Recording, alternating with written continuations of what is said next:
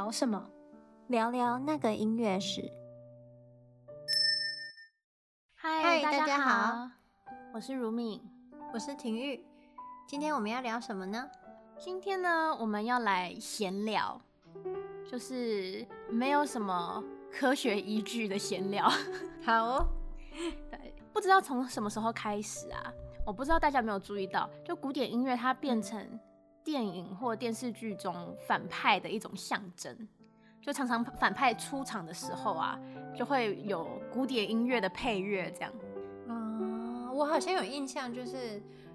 嗯，这几年大概从可能近十年开始，很多韩剧或者是甚至是偶像剧，就是他们那种大坏蛋都喜欢，就是拿着一个红酒杯，然后听着古典音乐，然后开始策划一些很。呃，邪恶的事情或计划这样，对，而且而且听音乐一定要放黑胶唱片，对对，才显得有格调这样。嗯，对。那虽然不知道那些电影它在选择配乐的时候有没有加入什么心理学啊，或者是一些科学的依据，不过我们稍微归类了几种可能的原因啦。嗯，然后。我们提到的例子都是电影或者是电视剧的片段。那因为我们是 podcast 嘛，嗯、所以大家就看不到画面，所以我会稍微叙述一下剧情，嗯、然后大家就发挥一下自己的想象力。或者是我们其实有网站，嗯、然后我们都会每一次的 podcast 都会有搭配文字，然后还有一些画面啊，嗯、或者是影片这样子。然后大家如果有兴趣的话，可以去就搜寻那个音乐史，或者是。我们 Facebook 每个礼拜都会有发文，然后 Instagram 的话，网站的网址是在呃我们账号最上面主页，嗯，对，主页最上面会有一个连接，这样大家可以点进去搭配影片观看。好，嗯，那我们今天第一个说到的例子呢，就是鱿鱼游戏。其实我会讲这个主题，就是因为我最近看鱿鱼游戏的时候，突然想到。也不是突然想到，一直都一直都有注意到这个现象啦。只是看鱿鱼游戏的时候，突然想到，哎、嗯欸，那我们可以来聊一下。鱿鱼游戏真的太红了，就刚好又遇到那个万圣节，结果街上到到处都是鱿鱼游戏。对，今年真的很多人办鱿鱼游戏，而且尤其他们的那个叫什么呢？卫兵吗？还是什么？就是 cosplay，他们办那些卫兵的成本还蛮低的，就是一个粉色的连身服。然后戴个黑面具，好，又又离题了。由于游戏呢，他反派出场的比较晚，他是在第七集的时候，嗯，VIP 就是他们的贵宾，他们才终于上岛。然后那一幕就是贵宾他们戴着面具聊天啊，然后讨论着他们下下注的那个赛马，就是。参赛者被他们比喻为赛马，嗯 嗯、对对对，嗯、他们就说要那个下下注哪一号参赛者啊，看他会不会最后赢得那个最后的大奖什么的这样。然后当时背景播的正是柴可夫斯基他的小夜曲里面的华尔兹乐章，嗯，然后在后来他们在观看就是玻璃桥的那一那一关的时候，放的音乐是可以算得上是鱿鱼游戏的主题曲。之一的那个蓝色多瑙河，那其实这个片段它的音乐放得很小声，因为它是作为背景音乐，就是在现场的背景音乐播放，所以没有那么清楚。可是如果你真的很认真听的话，其实是听得到一点点的。但其实如果用逻辑来思考的话，感觉不是很符合逻辑。就是你在玩那么恐怖的游戏，我记得那个片段是，如果你猜猜错。嗯、呃，你的下一步的话，你就直接掉下去，对，那你就死掉了。然后他放的是一个在舞蹈的音乐，就是在这种上层、上流社会或者是有钱人的聚会、嗯、播放古典音乐，这种算是蛮经典的一种手法吧。嗯，我自己觉得的原因啦，这个以上只代表个人立场，没有任何的，就是 研究。去证明或者是去去那个支持我这个论点，嗯嗯，对，所以今天只是纯纯粹闲聊而已，嗯、没有对与错，只是我个人看法。嗯、那像像这种，就是我刚刚说有钱人这种派对，他们一直以来都会有一种刻板印象嘛，就觉得好像有钱人他们可以随意决定其他人的生死，就有点草菅人命的感觉，嗯、就。贵族像从以前开始嘛，就是贵族好像都不把人当人这样，所以像这这种派对啊，它配上古典音乐，尤其是华尔兹，因为以前有宴会什么，你有舞蹈嘛，通常都会配上华尔兹，就可以跳舞这样。嗯，它似乎是一种从十八世纪、十八、十九世纪流传下下来的一种形象。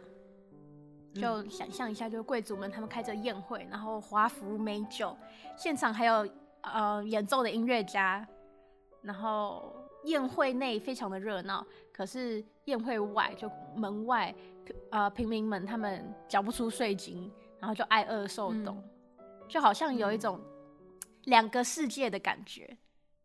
嗯，以前贵族他们不是也会，例如说赛狗啊、赛马、赛鸡呀。然后现在只是把人变成那些比赛的物种，就他们真的就是不把在鱿鱼游戏里面，对对对，在鱿鱼游戏里面，就有一种在这种就是上流社会聚会播放古典音乐，好像是已经连在一起的事情。嗯，那不过呢，在鱿鱼游戏中，蓝色多瑙河，我刚刚有说它是类似，已经可以说是是主题曲之一了。因为蓝色多瑙河，它不只是在贵宾出场的时候才有播放，这就跟反派不是有那么直接的关系。就观众他们第一次听到蓝色多瑙河的时候，应该是在参赛者走过粉色的楼梯，然后他们第一次走过那个楼梯，然后他们要前往第一关的游戏一二三木头人的路上，透过喇叭播放的音乐就是蓝色多瑙河。我放一小段给大家听。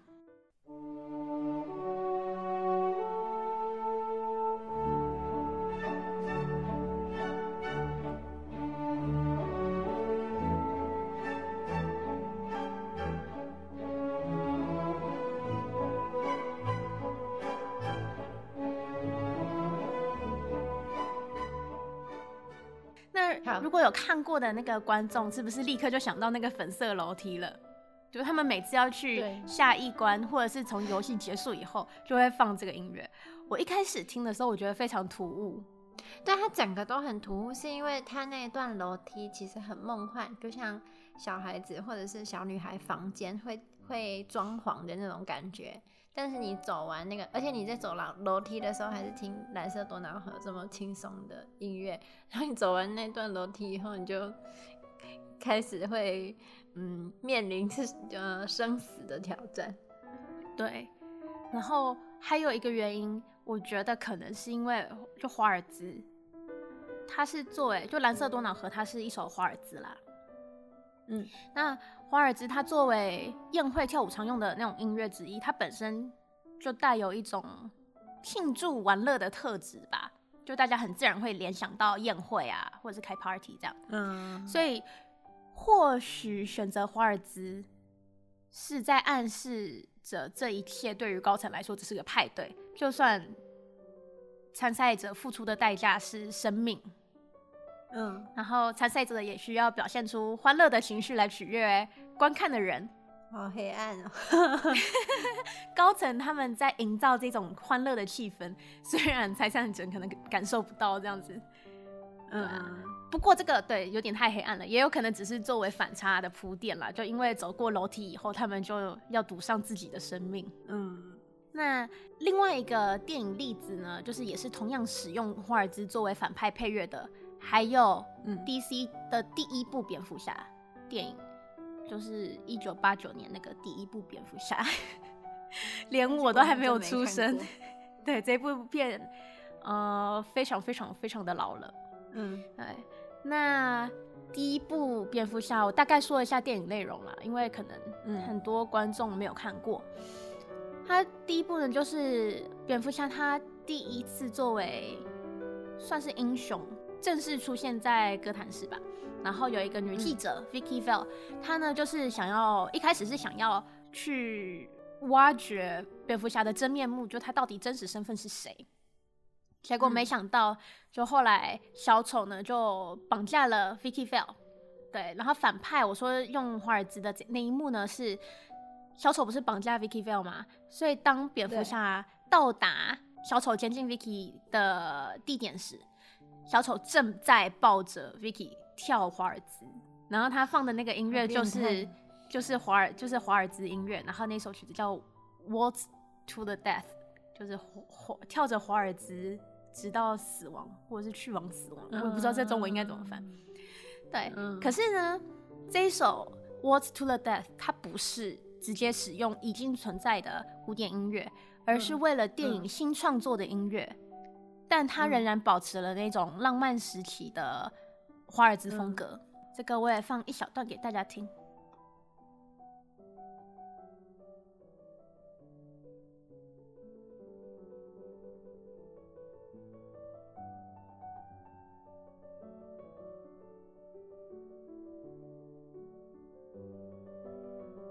就我不知道大家听不听得到，就是华尔兹之外还有各种打动的声音，就哇，然后啪这样。嗯 对，所以大家就想象一下，他们是在一个好像是在工厂里面，然后很暗，没有灯，嗯、然后有一盏，也不是聚光灯，它就是透过那个工厂的那个屋顶缝隙这样子，然后就打在了小丑跟 Vicky 的身上，然后他们跳着华尔兹，然后在另外在阴暗的角落，那个有小喽啰们、小跟班们在、嗯、在攻击那个蝙蝠侠，所以就会有哇啊啪这样子的声音。我觉得好像。就是可能选音乐的那个时候，不知道是导演还是就是配乐的人，他们可能想要表达一种这件事情很荒唐，可是如果用嘴巴说出来，或者是让主角直接说出来的话，就没有那种很反差的感觉，所以他们会借由音乐来表示说这件事情 就是很荒谬，对，就反差很大。嗯，因为你想，就华尔兹跟在一旁边打斗的蝙蝠侠，这个是感觉是两件事情，他们不应该放在同一个画面当中。对，就是大家对华尔兹印象就是贵族会在他们自己的家里有宴会的时候跳舞的地方。嗯、就这边，他他大概跟贵族没有什么关系，主要是宴会。嗯就是小丑，他很明显，他非常的享受当下。虽然只是个仓库，可是可能小丑觉得这是他的主场，你知道，他的派对，嗯、所以他跳着华尔兹欢迎蝙蝠侠的到来。就是他觉得他很享受，enjoy 在那个犯罪或者是看蝙蝠侠挣扎的这个这个过程嘛。因为好像有人说，就是小丑对蝙蝠侠其实是真爱。或者是小丑一直觉得蝙蝠侠对他是真爱，就是蝙蝠侠他从来不、嗯、没有真正的杀死小丑嘛。可是这其实是因为蝙蝠侠他的原则，他不杀人这样子。对，可是小丑就觉得他那个 蝙蝠侠呃是真的爱着他这样。嗯，对，反正呢就是用华尔兹音乐就会衬托整个气氛更诡异吧。嗯，对，所以我觉得像这种场合的话。因为反差，然后营造出呃更强的戏剧张力。对对。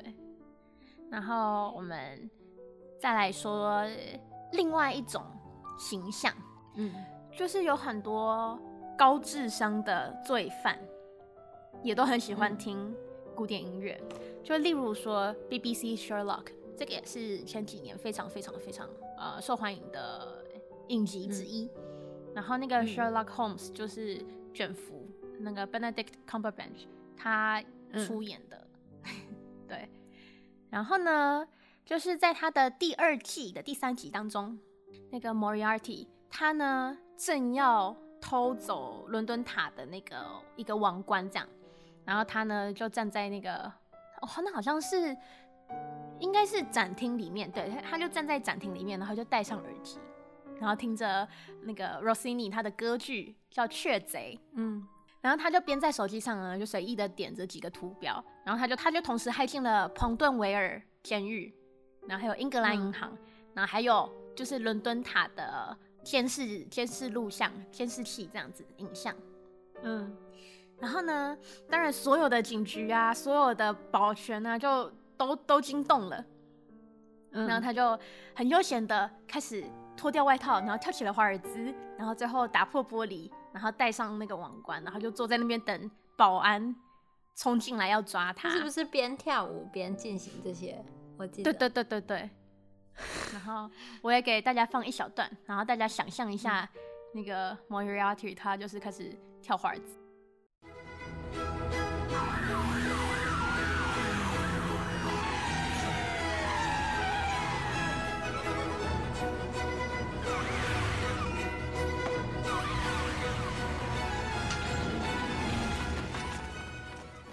呃，音乐是非常欢快的，然后 Moriarty 就是咬着、嗯、咬着口香糖，然后这边很就哦很随意的滑手机啊，然后后来就开始哎、欸，准备要开始那个把玻璃撞碎的时候，他就开始跳起华尔兹，然后就一二三二二三就撞玻璃，嗯，大家想象一下这个画面，他应该是也想要表达出就是很大的反差，就是。那个 Sherlock 就福尔摩斯，他非常紧张，因为他怕有无辜的人受到伤害。他享受看福尔摩斯紧张的时候，他自己还那么悠闲，这样。哦，其实这到这里，那个福尔摩斯他还没有出现。哦，他还没出现。对，我们先说一下，就是这个选曲这一幕，他选择 Rossini 他的歌剧《雀贼》，其实非常的有趣，因为歌剧的故事故事内容大概是讲着有一只喜鹊，他偷了一只银汤匙。嗯然后害一个少女被误会，然后入狱的故事。然后、嗯、Moriarty 他其实偷走王冠，我刚刚有说他是坐在那个椅子上等着保卫来保安来抓他。嗯，然后他其实呢，在玻璃就是在监视器上有写 “Get Sherlock”，就是赶快去找 Sherlock Holmes。哦、嗯，就是他其实这是他设计的一出戏，就是第一个可以。向他的顾客展示他的能力，因为他之后呢就威胁法官说，我要杀掉你的家人，然后他就被判无罪释放。然后呢，嗯、第二个呢就是为了他其实是为了要设局陷害福尔摩斯。嗯，那细节内容大家可以自己去看影片。哎、欸，可是他这样子还他是内行人呢，他还知道他自己在听的音乐有这个寓意。对啊。这就是我要讲的，就是这其实是另外一个经典的古典音乐的用法，就是高智商罪犯呢，他总是喜欢在犯罪或策划的时候听古典音乐，或者是就是很容易将高智商跟音古典音乐连在一起。嗯，这个可能是因为也是一直以来啦，古典音乐它都跟阶级特权有关系嘛。就二十世纪之前，大部分能够学习古典音乐的人都是受过高等教育的。那能受高等教育，那就是有钱人或者是贵族吗？嗯，对啊。所以像是 Moriarty 这种犯罪策划大师，听古典音乐呢，就是可以显示他有良好的修养，而且他知道这首曲子带这首曲子是什么样的故事背景，所以不像是前两个，他只是纯粹作为一个宴会的背景音乐，就是他是用这个种类的音乐在这个场合。他是知道了解古典音乐，嗯，所以他选择听这首曲子，所以就显得他非常的厉害，有有修养，有学问，一个知书达理的坏蛋。对对对。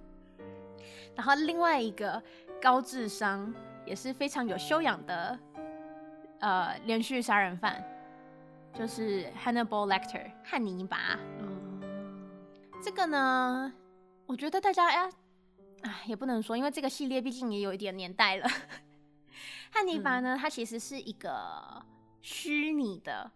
虚构出来的一个小说人物，然后后来被翻拍成电影啊。哎、嗯，不对，他好像是虚构出来的一个人物啦。然后一开始可能拍电影，嗯、我也不知道哪个先。然后反正，在电影《沉默羔羊》中，汉尼拔他要从监狱逃脱的时候，因为他被抓到了，这样子，他在监狱里面。准备要吃晚餐前，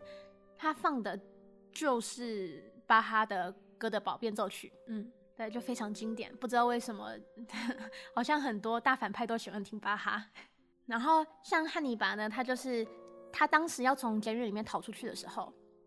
他就是听着那个《哥德堡变奏曲》，狱卒他就过来说：“哦，吃饭了。”然后他就把手铐起来嘛。然后没想到那个手铐铐起来也没有用，他就在狱卒进。那个监狱里面送饭的那一刹那，就把两个狱卒给制服了。哦、嗯，然后制服了，意思是杀了他们。哦，对，好，嗯，我放一小段《歌的《宝变奏曲》给大家听，然后大家想象一下，他就是很享受的听音乐，然后在狱卒进来的那一刹那，突然就是动作非常利落的就把人给杀了。嗯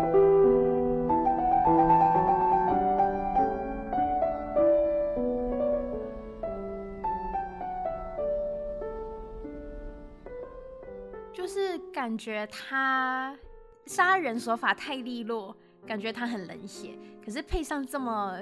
冷静的音乐，就也是一种反差。另外，他在影集《双面人魔》嗯里面呢，汉尼拔他简直就是古典音乐大户，因为我刚刚说了，哦、我刚刚有说嘛，他是食人魔，就是他是吃人肉的，嗯、所以大部分他在煮饭或者是享受那个犯罪现场的时候，都会使用古典音乐作为背景。他可能也觉得他自己做的事情太疯狂，他需要 听古典音乐冷静一下。对对对对对，我觉得除了可能音乐代表就是。高智商、受过教育的这种精英分子的形象以外，就是因为他在汉尼拔里面很多的，就是打斗或者是杀人的画面，真的有一点点太血腥了，嗯、所以他可能需要用古典音乐去综合一下那个血腥的画面，或者是那那种画面会让观众产生的那种不适感，它需要一种、嗯、一种一种呃 balance，你知道？因为像这种画面，如果再配上。很毛骨悚然的音乐，我觉得这个画面看，对，这就变恐怖片了。原本只是悬，算是悬疑吗？嗯、瞬间就变恐怖片这样。对啊，所以，嗯，还有一个，我就就是刚刚说那个作为精英的那个形象嘛，嗯、就汉尼拔他作为连续杀人犯，他能取信于被害人。他绝对是靠他自己的个那个个人魅力嘛，就就是像像在那个双面人魔里面饰演汉尼拔的那个演员 Matt Mickelson，大家呢就看了以后就觉得这个演员实在是太，他不帅，可是他真的很有很有很有魅力，他真的很适合演汉尼拔，然后大家就会很亲切的称呼他为把叔，就是因为他他所有。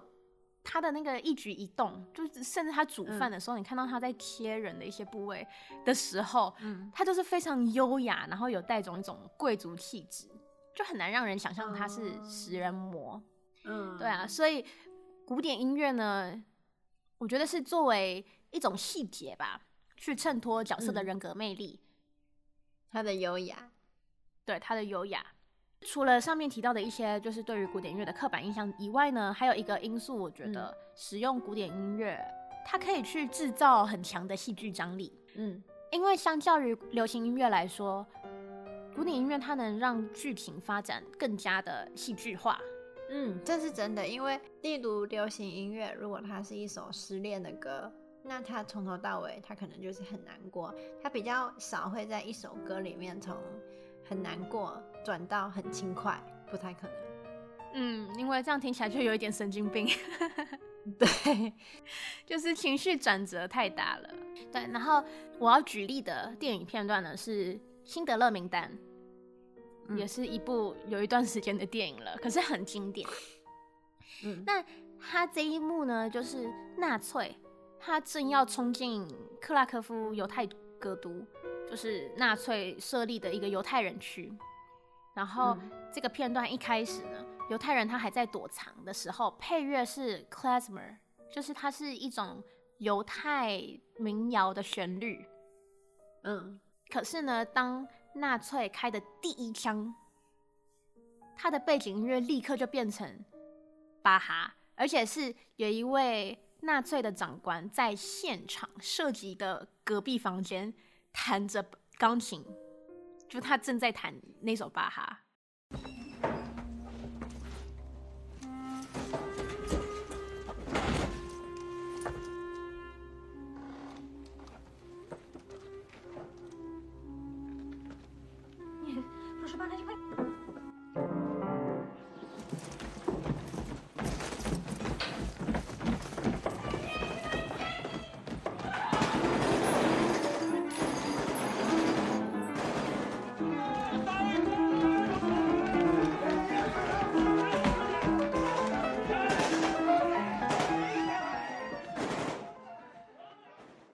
到底做错了什么？被黑化？我觉得在这里呢，选择巴哈是因为德国，因为巴哈是德国人。Oh. 对啊，然后就是除了这种戏剧性的转变，因为音乐配合正在发生的剧情，做出一个瞬间的转变，这样子。嗯、除了这种转变之外呢，嗯、还有一种高高在上的感觉吧。因为嗯，音乐作为精英教育的一环，就常常让人觉得有距离感，或者是不是说我们觉得优高于高人一等，可是很多人就会觉得说，哈，你学音乐哦，不好亲近，很多人对，就就哦，我也不知道这个哦 到底是什么反应，到现在都是啊。就是很多人对音乐刻板印象，就是很多人会如果讲的比较不好听，他们都会说哦，学音乐的啊，就是钱堆起来的孩子。对对对对对。那在这一幕里面啦，这个纳粹长官呢，他就是有一种高高在上，他也是有一种鄙视，因为他自己是高级血统嘛，他们就会觉得说纳粹他们是高级血统，就是一一定要金发碧眼啊什么什么的，嗯，所以他们就会。鄙视犹太人这样子，嗯，然后另外一个也是类似的情况是复仇者联盟，啊，复仇者联盟也有，对，第一部复仇者联盟二零一二年的，天哪，复仇者联盟都是十年以前的事，真的，这个时时间过得太快了。好，回到这个电影音乐，就复仇者联盟中呢，有非常经典一幕。就是当时洛基一方，他为了要偷 Iridium，就是一个、嗯、一个物质，化学物质啦，不是魔方，他们已经有魔方了，他们要去偷这个化学物质，然后去做其他的实验，这样。嗯嗯嗯。那洛基呢？他他是作为吸引还有转移神盾局注意力的一个角色，嗯、所以呢，他去袭击了斯图加特的歌剧院。哦然后一开始呢，洛基还没有入场的时候，乐曲是还蛮平和的。因为在这一幕中，其实还有一个是古典音乐呢，它其实兼顾了剧情。因为在斯图加特歌剧院，它其实是当时有一个宴会，那有宴会，嗯，就会有现场的乐手演奏嘛。所以他那个现场乐手演奏的这首曲子，一开始的曲风就是比较安静，比较适合社交宴会的。然后。当洛基他出现并袭击守卫的那一瞬间，就他拿他的那个权杖打守卫的那一个瞬间，那个曲风就立刻转变成非常戏剧化，然后非常激动。那比较特别的是啊，他这个音乐风格虽然截然不同，但这其实是同一首曲子，就它都是舒伯特他的弦乐四重奏《Rosamunde》，嗯，像是这样子。强烈，而且几几乎说是完全相反的这种情绪转变，在流行音乐里面是很难做到的。对。然后除了像我说的这个情绪转变之外呢，就其实它后面还有一小段是，啊，我我先放一段，我先放那个这一幕给大家听听看，然后大家想象一下，就是音乐的一开始呢，洛基他只是缓缓的从楼梯。走走到那个宴会的中心，歌剧院它不是会有那种左右两排大扶手楼梯吗？对，他就是从其中一边这样子缓缓的入场，嗯，感觉他是主角，就是主角不是都要迟到越久的感觉官越大，对，咖位越重这样。嗯，所以洛基他就是作为这个主角 C 位入场嘛。嗯，然后呢，在他看到守卫。挥舞他权杖的那一刹那，就是音乐转变的那一瞬间。大家想象一下。嗯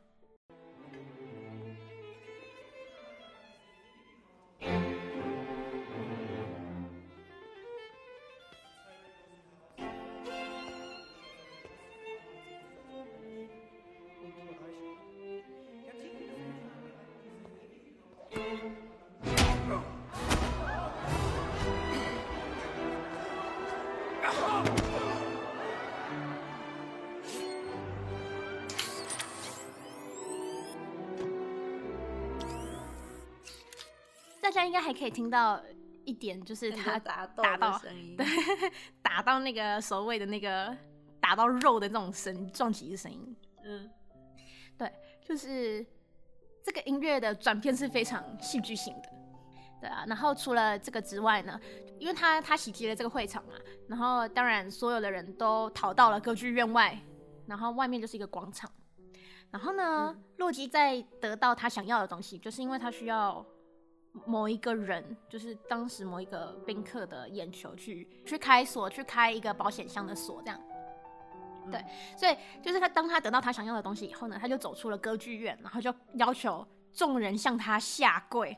然后呢，在当时他出场走出歌剧院的时候，用的也是古典音乐，这就有点像是纳粹警官他那种高人一等的蔑视感一样。嗯、就因为洛基作为神嘛，他对人类其实是非常不屑的。就其实他在电影一开始降临地球的时候，他就有跟那个 Nick Fury 说：“你对蚂蚁会有敌意吗？”呃，Nick Fury 就说：“哦，我对你们的星球其实没有敌意，我们没有。”没有没有任何的想要打你们的意思，然后，呃，洛基就回他说：“哦，我们也没有，就你对蚂蚁会有敌意吗？就意思就是你是蚂蚁，对，就像神之于人，就有点像是人之于蚂蚁一样，它是不平等的关系。嗯、就我们捏死蚂蚁，我们不会觉得说，嗯、哎呀，我们捏死蚂蚁了，就我们就哦，就是、嗯、好烦，对，有点太过分了，对。”所以，所以我觉得古典音乐在这边除了这种戏剧张力的转变之外，它还有一种高人一等。这个真的是刻板印象，因为我真的不觉得我们有，我们有跟别人有多大的不同。对，我们也是花了很多时间在练琴上面。对，对啊，对。可是就是一种刻板印象吧。提到这么多反派使用古典音乐的片段，总归来说，我觉得都是古典音乐带给大家的刻板印象。然后这些刻板印象无法消失，因为一直以来电影或者是就连最近的一一两年的电影还有鱿鱼游戏，他们就是在无形之中又加深观众对古典音乐的刻板印象。对，我觉得这个可以说是因为是刻画角色。他们需要这样子，因为这个东西，这个古典音乐，它本来给大家的一个刻板印象就有点，有一点点像是有特权，或者是有钱人，或者是，嗯，哦，你受过良好的教育这样子的一个刻板印象。那对于电影音乐，他们去电影配乐，他们去选曲的时候，他们就会觉得啊，这个就就因为大家对这些这些特质会有连结嘛，所以他们去使用的话，就会给观众更更加的有共鸣。那这些呢，其实都只是我选出来的几个电影片段而已。其实一定还有很多很多很多的电影都有用到类似的古典音乐去搭配反派的这个这个手法。嗯嗯，那大家也可以在下次看电影的时候稍微留意一下反派出场的音乐是什么。有也欢迎大家就是跟我们分享说还有哪些电影我们没有提到，然后也是反派出场的时候用的也是古典音乐这样。那。我们这礼拜呢，就先聊到这里，我们下次见啦，拜拜。